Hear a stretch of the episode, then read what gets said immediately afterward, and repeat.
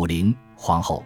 二十世纪二十年代末，科瑞曼没有任何理由从他家一路爬坡，频繁光顾佩拉区喧闹的爵士咖啡馆和舞厅。混迹在这些场所的多是俄罗斯歌手和爱社交的黎凡特人，有时还有妓女。科瑞曼这种教养和社会地位的人出现在这种地方几乎不可思议。但是尤努斯纳迪的超凡才能就是可以弥合这两个迥然不同的圈子。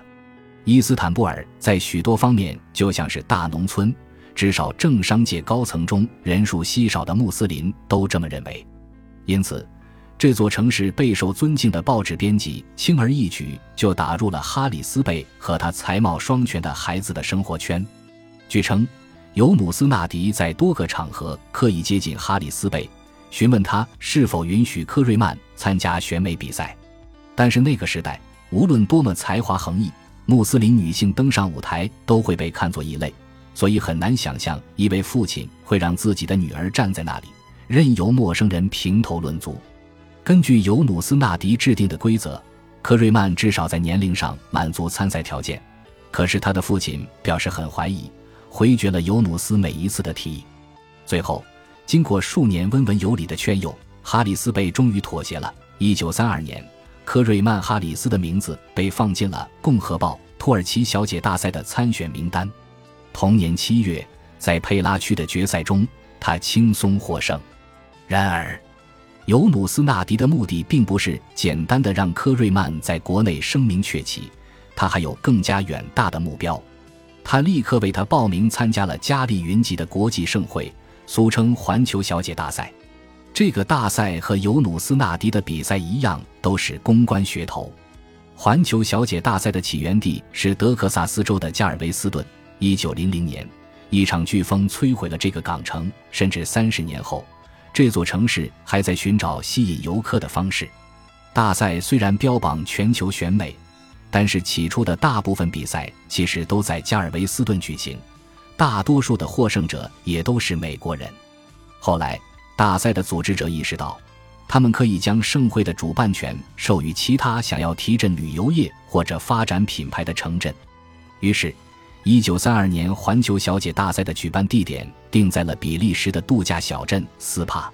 当时全球经济萧条，酒店和餐厅的收入减少，选美一方面可以吸引资金，另一方面也可以获得媒体的关注。一九三二年八月，参赛者、亲友以及记者陆陆续续抵达斯帕小镇，伊斯坦布尔人也正在为他们的冠军践行。据称，在塔克西姆广场，两万名伊斯坦布尔人参加了科瑞曼·哈里斯的欢送会。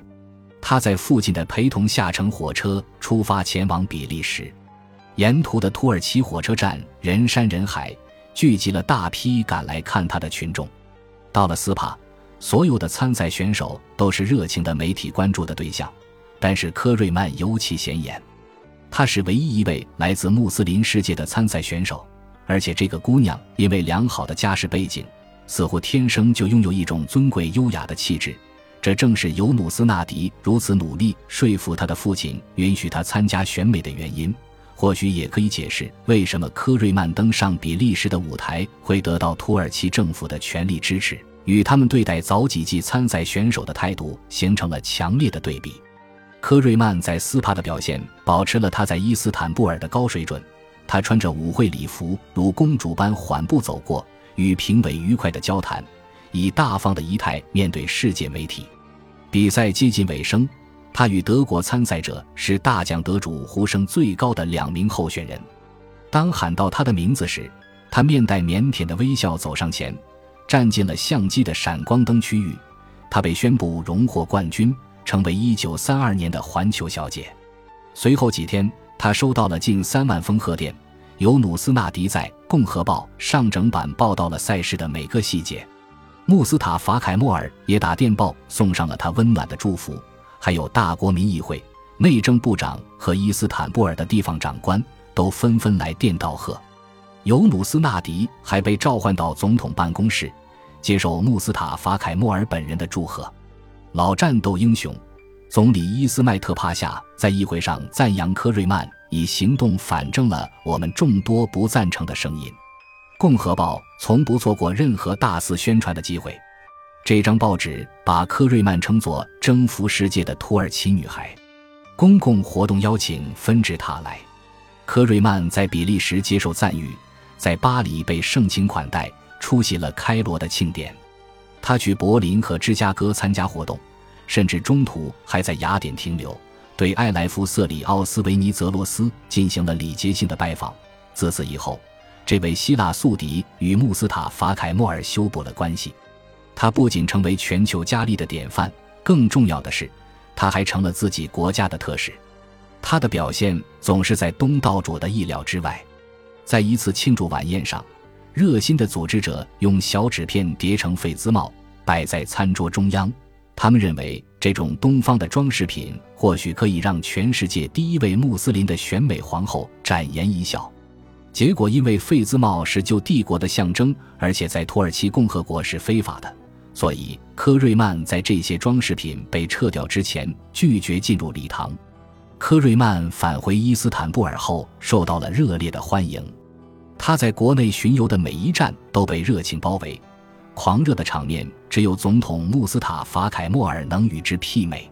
他收到了电影邀约，但是他拒绝了。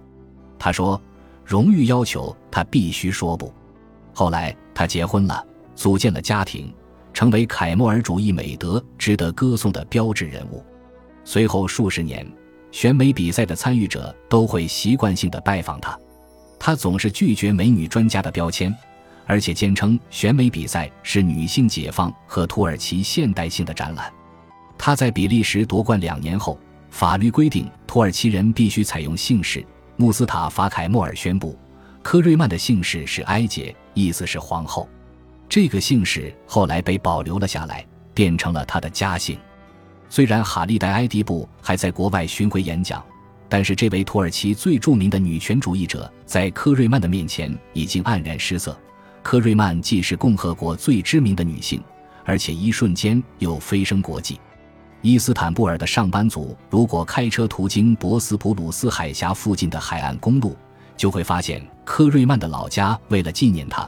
已经把一条街道更名为皇后大街。本集播放完毕，感谢您的收听，喜欢请订阅加关注，主页有更多精彩内容。